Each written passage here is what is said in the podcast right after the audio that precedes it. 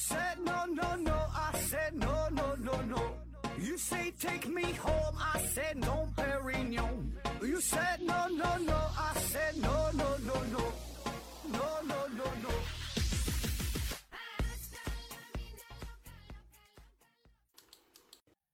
拼命探索，不计后果。欢迎您收听《思考盒子》，本节目由喜马拉雅平台独家播出。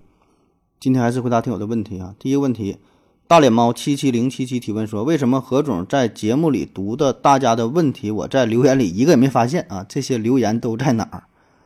这些留言呢，在我的另外一档节目叫做《西西弗斯 FM》啊，在这里边是收集的大家的留言，而且呢，这个间隔是非常长。你现在听到的。这段音频啊，就回答你这个问题的时候，我估计啊，可能是三四个月之前你问的问题了啊，所以中间呢会间隔很长时间，呃，所以你在最近的节目当中呢是很难看到啊相应的问题啊。下一个问题，乱马八 B 提问说，何总为什么叫西西弗斯啊？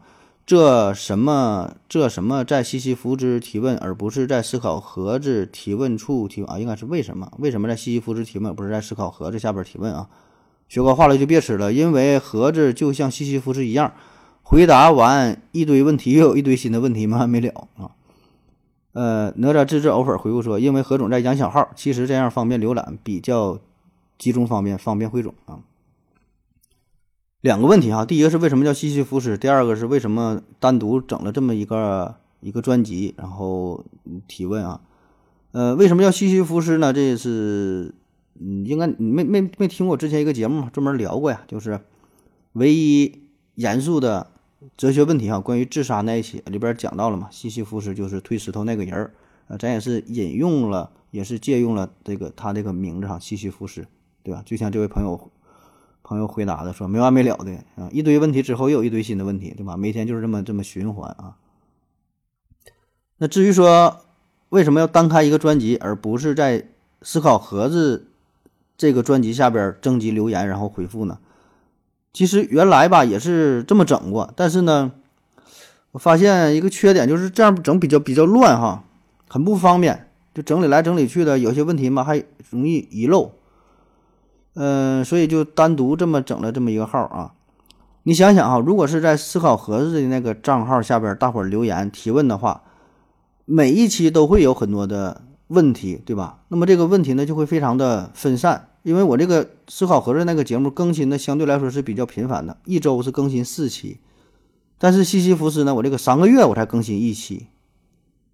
那么对于你提问来说呢，你就不知道在哪提问了，对吧？就是在这个就是原来只有思考盒子专辑这个情况下，你是今天搁这问一句，明天搁那问一句，对吧？你以为这是最新的一期节目，哎，第二天又更新了，你不知道在哪问。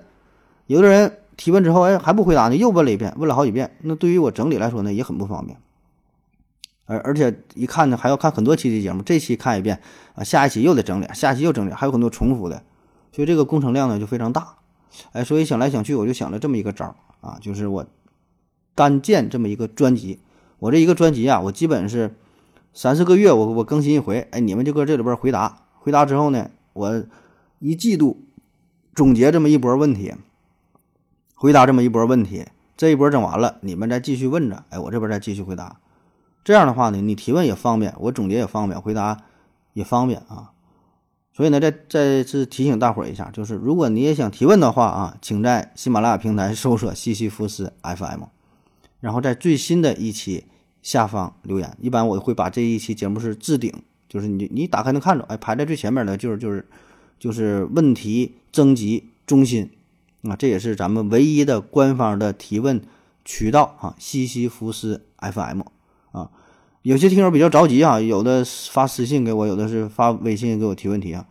基本呢，我都是没有回复啊，除非是特别漂亮的女粉丝哈，可能偶尔会回复一下啊。绝大多数情况下呢，是根本就不理睬啊。下一个问题，华山大哥提问说：盒子你好，我国中西部地区（括弧比如陕西、甘肃一带）（括弧完了）农村自建房啊。冬季选用什么采暖方式比较经济又环保啊？前提是室内室内散热器是暖气片。嗯，我在网上查了一下，有的说是再生粒儿锅炉，有的说是燃气热水器啊，还有的说是电锅炉。还有说是空气能热泵啊，目前首选空气能热泵，听说耗能，呃呃耗低什么能耗啊？听说能耗低还省电。你是北方人，对这方面比较了了解啊，麻烦给个建议啊，感谢感谢啊！你的节目听了好几年了，第一次评论和提问啊，嗯，感谢支持啊，感谢这个听了咱这长时间哈，老听友。说这个中西部地区啊，采用什么方式呃取暖又经济啊又环保？这事儿说实话真是不是特别了解啊，因为我是在东北嘛，对吧？你和你中部地区具体的这个环境啊、这个气候啊、温度啥的，可能还是有一定差异啊。嗯，我只是结合自身的特点，就说咱北方吧，咱北方一般自建这种就自己盖房子，就是。不是说买商品房对吧？一般都是带地热了，自己盖房子，我感觉好像还是烧锅炉的比较多啊。其实就是非常原始的那种方式啊。当然，现在这个锅炉也是非常先先进了，不是以前那种那种炉子叫站炉子是吧？现在呢是这种锅炉啊，然后有各种型号的、大小的、多少升的，但基本原理都是一样，对吧？锅炉嘛，下边呢烧煤啊。那从经济学的角度来说啊。这个成本呢，相对是比较低，维护呢也是比较简单，也是比较皮实耐用啊。嗯，当然这个还是看看你具体环境，就是你家这个面积多大呗，对吧？你家这个有什么要求啊？可能锅炉这种方式，有的人觉得可能不是特别环保卫生，不是特别干净，对吧？你那你要是地方小，可以用空调；那你要地方太大，用空调用电的话，我觉得成本会比较高，对吧？就烧煤这还是。成本是比较低一些的啊，你其他那几种，嗯说实话咱也没用过哈，也没法给出一个客观的评价，也没比过说哪个好就坏了啥的。你可以，你可以就是问一问，就是看看你你家邻居对吧？周边看看人家别人家都用的什么东西，哎，你就实地去问一问啊。网上的评价反正仅供参考吧。嗯，下一个问题，没有人比我更懂定义。提问说，何志哥怎么过年哈？东北年味儿重吗？这都啥时候问题了？过年啊，东北年味重嘛？这个保证是不太重啊。嗯，过年这事儿吧，这个，嗯，就看你怎么比呗，就是横向比较还是纵纵纵向比较，对吧？如果你纵向比较的话，就是你现在这个过年这个年味儿和你过去过年的年味儿来比的话，保证都是越来越淡。我觉得这是一种普遍现象，也不只是东北，对吧？全国各地，呃，基本的都是如此，对吧？大伙儿每年过年的时候都是抱怨，哎呀，这个过年没有什么意思，哎，年味儿越来越淡了，感觉什么一整说回忆小时候买个新衣服，然后买点什么好吃的，做了一桌子菜啊，然后就非常非常非常开心啊。现在呢，感觉没有什么意思了，那过年跟平时也差不多啊。这不是过年不好了，这是因为我们平时生活太好了，对吧？平时每天都像过年，所以过过年没有什么突出的点啊。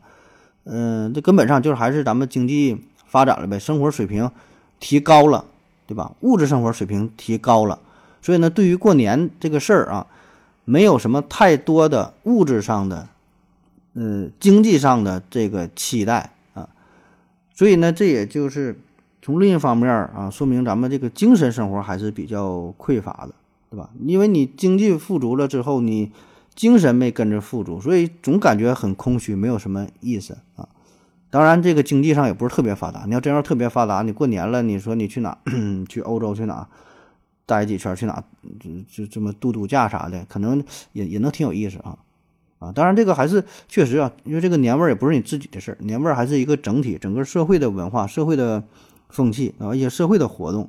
对吧？这是一个整体的氛围。你自己再有钱，可能，嗯，你要特别有钱也行，雇一帮人啊，搁旁边给你放鞭炮的，整个灯笼什么，营造一下氛围，对吧？咱说绝大多数情况下，嗯，一般人呗，对吧？你会整体的感觉啊，你的社区，你生活在这个城市，年味儿啊，确实是不如从前了，对吧？咱说这是纵向比较啊。然后说横向比较，横向比较就是全国各个地区进行比呗。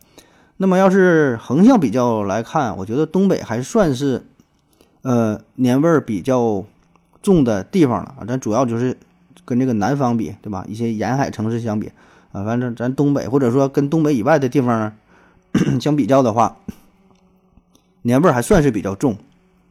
包括看春晚的比例呀，像前些年看赵本山的小品呐，对吧？这些都是，呃，过年对吧？这个春晚啊，这什么年夜饭呐，这些是不可或缺的元素啊。当然，这些年来吧，就特别这三年五年的，也是越来越淡啊。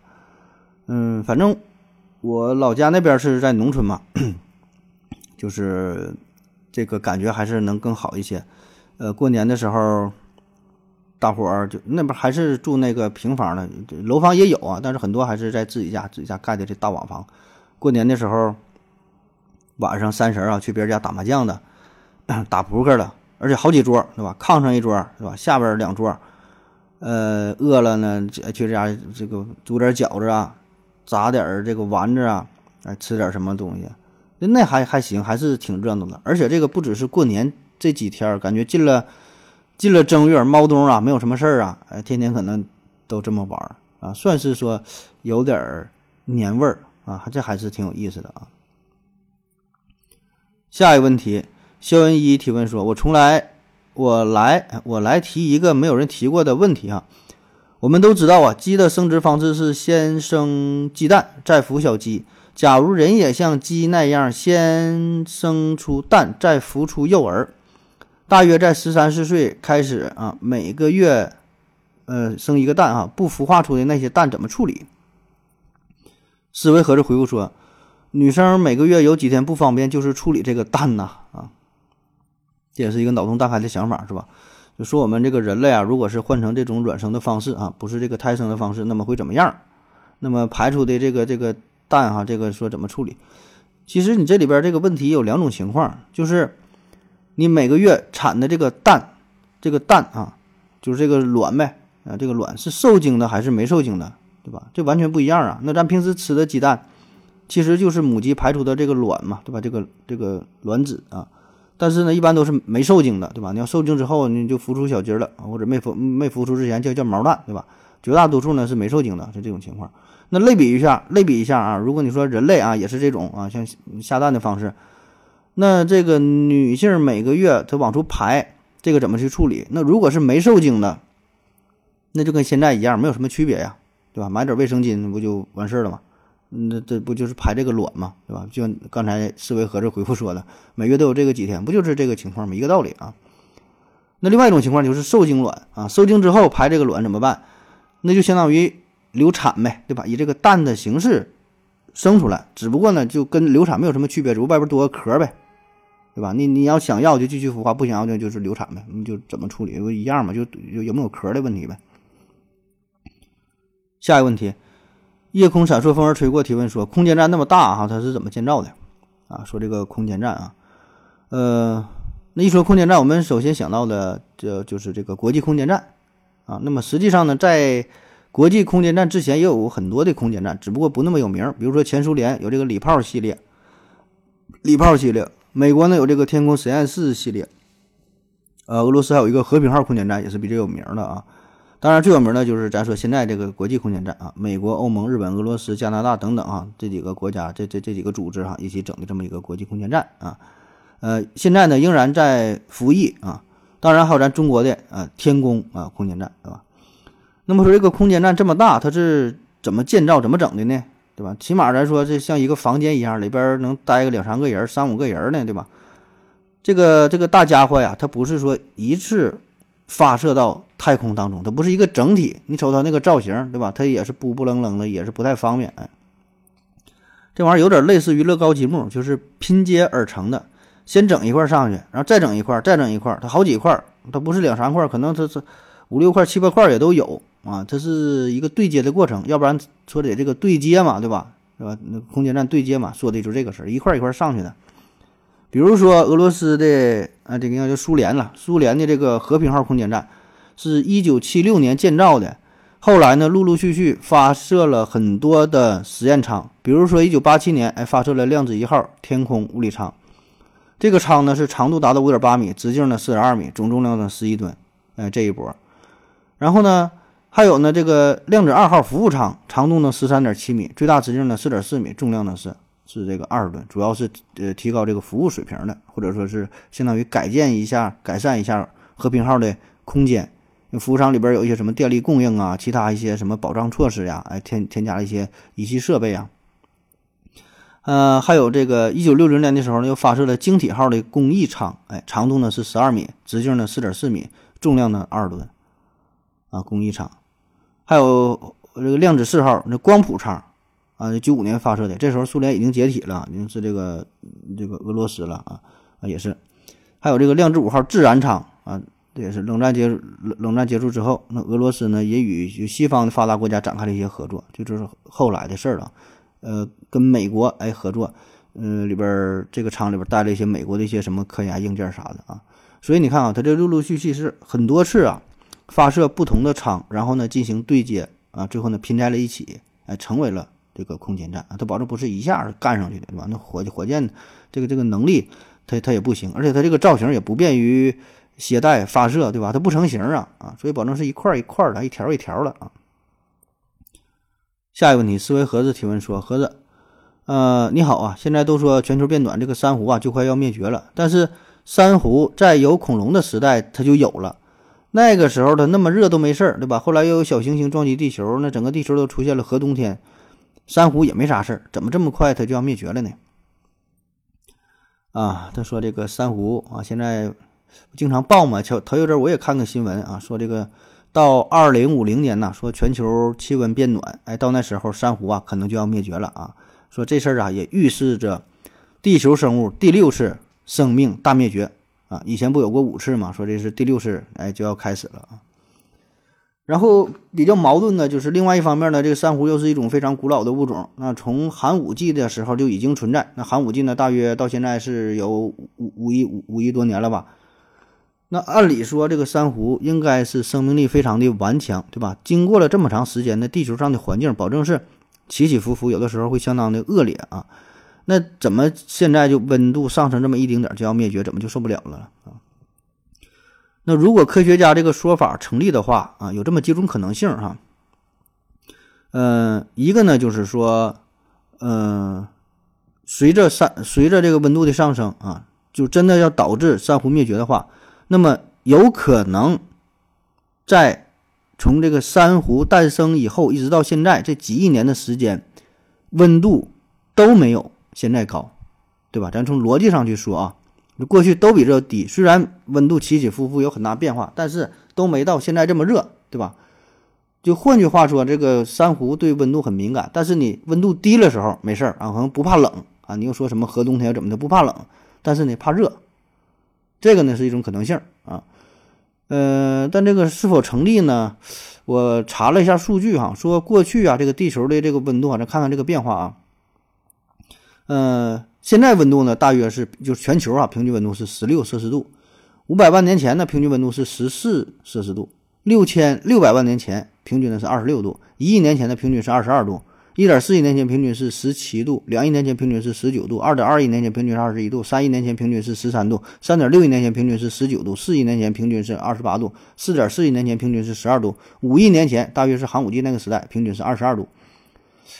所以呢，你看从这个数据上来看，哈，这个温度，嗯，过去也有比现在高的时候，对吧？也挺高，有比现在低的时候，但是温度总体来说也不特别大啊。呃，当然，这个数据这个太粗略了，准不准不知道，仅供参考。另外呢，它这个温度说平均温度，那地球太大了，对吧？这么多的这么多的区域呢，它它它这个从南北两极到赤道，温度温差特别大啊。那那海洋也是，那海洋海洋老大地方了，对吧？有深海有浅海的，那温度差别很大啊。但总体来说吧，这个海洋温度它是。因为水嘛，它比热是非常高，对吧？相当于一个恒温器，可能还是相对比较恒定的啊。所以这个事儿，这个数据呢是仅供参考啊。呃，另外一方面就是这个珊瑚它的死亡，它过去说存在了这么长时间啊，我觉得可能它也死亡了。它死亡的只是一部分物种，或者说也可能死亡过，呃。某一批种类，比如说原来有一百种珊瑚啊，咱现在虽然看到了很多珊瑚，但是呢，它并不是这一百种珊瑚，它是某一种，嗯，繁育了很多，可能现在只剩下了几种啊，比如说现在剩了三种五种啊。我只是举个例子哈，它它实际上，嗯，它它具体多少种我不知道，也没调查。就是说，在寒武纪时代，比如说一百个种类的珊瑚，经过了变迁之后，对吧？地球这些动荡变迁之后，只剩下了三种五种的，然后由这三种物种的拼命的繁殖，长了很多，所以呢，它也是灭绝了。它不是不脆弱，它是脆弱，但是它残存下来了一部分，然后继续演化。我觉得这种情况的这个这个可能性呢会更大一些啊。那咱们现在呢，确实也观测观察到了这个珊瑚啊死亡的现象，叫叫白化啊，白化现象就变白了，变白了就意味着呢它就死掉了啊。在地球上很多海域呢也都发现了这种这种情况啊，所以呢预测说到二零五零年，也不是说所有珊瑚都灭绝，说推测呀，大约百分之三十到五十的珊瑚品种会会灭绝啊。所以说这是第六次生物大灭绝的这个前奏啊。而且呢，我也感觉这个珊瑚死亡也不只是温度的原因，因为这个海水的环境它也会变化呀，比如说什么酸化呀、环境污染呐等等，它是一个整体的破坏，对吧？不只是温度的破坏。再有呢，呃，媒体这么报道啊，是不是里边有其他的事儿？不仅仅是说环境的问题，不仅仅是说提醒我们保护环境，对吧？提醒我说保护环境就保证没有问题，哎，但是这背后是不是会有着一些经济层面的问题啊，政治层面的问题啊？拿这个事儿进行一些道德绑架，哎，说这个环境不行了，马上要生物大灭绝了，你们这些发展中国家呀，就别再排放这么多的二氧化碳了，对吧？这里边的背后有很多问题，很多事儿啊，所以不要只看到表面啊。这些科学家也不是纯正的就是搞科学的，也会。成为，呃，政治的棋子啊，这都不好说哈，咱就瞎逼猜了啊。下一个问题，于佩提问说，为什么中国女子生完小孩啊要坐月子，而外国女子却可以蹦迪喝凉水啊？思考盒子，思考盒子回复说干。哎，这这这是这是我回复的吗？还是谁高仿啊？干哈，这他妈太狠了，生完孩子干啊！说这个外国人生完孩子好像没太听说过坐坐月子哈，但咱们的孕妇生完孩子之后要不让洗头啊，不让洗澡啊，大门不出二门不迈，得在屋里边这个捐着捐一个月是吧？嗯，这个问题啊有这么几方面吧。第一呢，就是外国人是否真的不坐月子，对吧？咱得就说先问是不是，是不是真不坐月子？嗯。其实你说坐月子吧，这是一个词儿。那你说怎么叫坐月子呢？就老外确实没有坐月子这个词儿。我我我没找到一个专门对应的，说英语当中有一个，就是说坐月子这个词儿啊，用翻译来说，是不坐月子坐是 sit sit moon 呢，还是说的 month 还怎么的啊？没有，没找到这个词儿啊。但是呢，老外也有产褥期这个概念啊。啥叫产褥期？就你生完孩子，身体比较脆弱，比较容易感染呢。呃，身体也是需要调理、需要恢复的，而且他们也放产假呀，对吧？生完孩子也放产假，该休息也得休息，不是让你生完孩子第二天骑自行车还上班，这也不现实啊。只不过呢，他们这个，嗯，休息啊，不像咱们说这么严格，说你坐月子，天天在屋里闷着，对吧？都不不不让不让下炕，吃喝拉撒都得在炕上待着，对吧？那么咱坐月子，我觉得更多的呀是一个历史遗留问题啊，这里边。不只不只是卫生的问题、健康的问题，而是文化的问题、社会的问题。那中国坐月子的历史，距今呢起码有两千多年。哎，据说从汉代的时候就有过相关的记载。